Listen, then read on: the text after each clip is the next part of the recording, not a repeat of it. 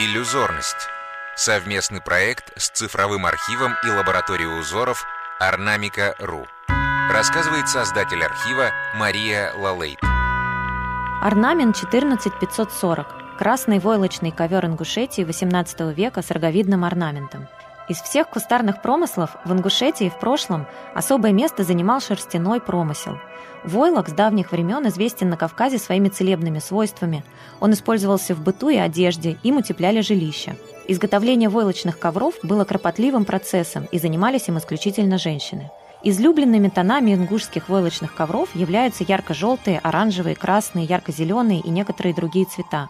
Красный цвет и его оттенки были наиболее распространены не только как основной цвет войлочных ковров, но и в одежде, головных уборах. Красный цвет в народе считался оберегающим от дурного глаза. Магические свойства красному цвету придавали и другие народы Северного Кавказа. Например, считалось, что красный цвет спасает от оспы и кори. Орнаменты вырезались с помощью лекал из телячьей кожи, которые переходили из поколения в поколение. Этим объясняется их сохранность в ингушских войлочных коврах в архаичном виде. Рассматриваемый сегодня ингушский орнамент характеризуется симметричностью, размеренностью и широтой ритма. Он украшен стилизованными оленьими рогами. Оленьи рога – часто используемый мотив у ингушских мастериц, так как образ оленя имел большое значение в культовых представлениях ингушей. Творческая ассоциация от Анны Медлевой, архитектора и дизайнера. Это такая неожиданная достаточно родилась ассоциация, и хотя речь идет об Ингушетии, Северный Кавказ для меня, наверное, все равно прежде всего связан с произведениями Лермонтова.